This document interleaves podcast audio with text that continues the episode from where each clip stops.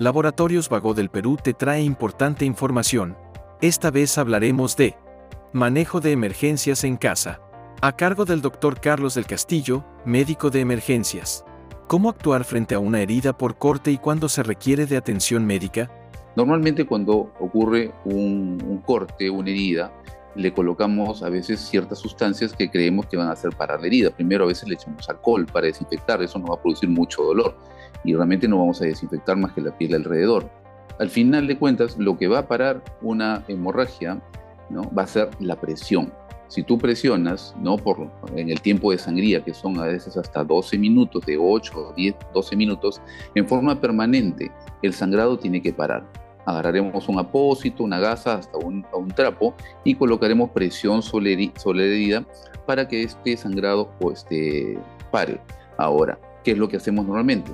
Hacemos presión sobre la herida y a los 2-3 minutos chismeamos, ¿no? Y ¿qué hacemos? Quitamos la presión y vuelve a sangrar. Entonces me dicen, doctor, ha estado una hora y no para el sangrado. Muchas veces porque no hemos estado el tiempo reglamentario. Ahora, si vemos que es el corte es muy profundo, si vemos ya que ha pasado no solamente la piel, sino vemos a veces grasita, ¿no? que son unas bolitas este, amarillas. Eh, y obviamente si vemos pues un músculo, un tendón o algo más, esa herida de todas maneras no va a poder ser solucionada en domicilio y va a requerir ayuda médica. Toda herida que sea, por más pequeña que sea, porque puede ser puntiforme, pero que agarra un vasito y ese vasito sangra, sangra, sangra, sangra, de todas maneras, ¿no? si es que pasado ese tiempo que hemos comentado no para el sangrado, debemos acudir al médico. ¿Qué podemos hacer para ayudar a alguien que se atora? Cuando la persona se atora, se, eh, tiene este, asfixia por atoro, el, el, se llama la comida pasa a ocupar la vía aérea. Entonces la persona que va a pasar, va a hacer, va a empezar a toser, va a ponerse un poco ya morado, va a dejar de hablar, ¿no? va a respirar, va a ver como ahogo, y va a ver el signo clásico de la asfixia o el ahogo que es ponerse las manos al cuello. ¿Qué no hacer? y qué es lo que normalmente se hace. Nosotros lo que queremos hacer es meter la mano y tratar de sacarlo ¿no? con, este, con los dedos. Muchas veces lo vamos a empujar y lo vamos a, vamos a originar más daño. ¿Qué no hacer? Darle agua. Si una persona se está atorando, no podemos darle en ese momento líquido porque vamos a originar más este, atoro. Al, al contrario, puede originar ¿no? hasta ahogo como la misma agua que está o líquido que está tomando. Cuando una persona ya está con signos de asfixia, estamos ¿no? con los minutos contando, porque sabemos que vamos a tener de 3 a, 4 o 5 minutos máximo, y es mucho ya, que la persona cuando no recibe oxígeno va a haber daño cerebral también.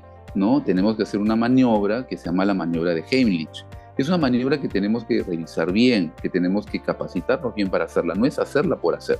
Puño cerrado, mano, ¿no? encima y esto, esto la persona se pone detrás ¿no? del paciente este, que se está atorando, pone la mano, este, este puño y esta mano entre el ombligo ¿no? y donde, donde está el esternón, donde, donde empiezan las costillas, y tiene que hacer presiones hacia adentro y hacia arriba, enérgicas, que lo que va a hacer es hacer que aumente la presión a nivel pulmonar y eso haga que, ¿no? como un globo, ¿no? empuja y salga el cuerpo extraño que en ese momento estaba produciendo la asfixia.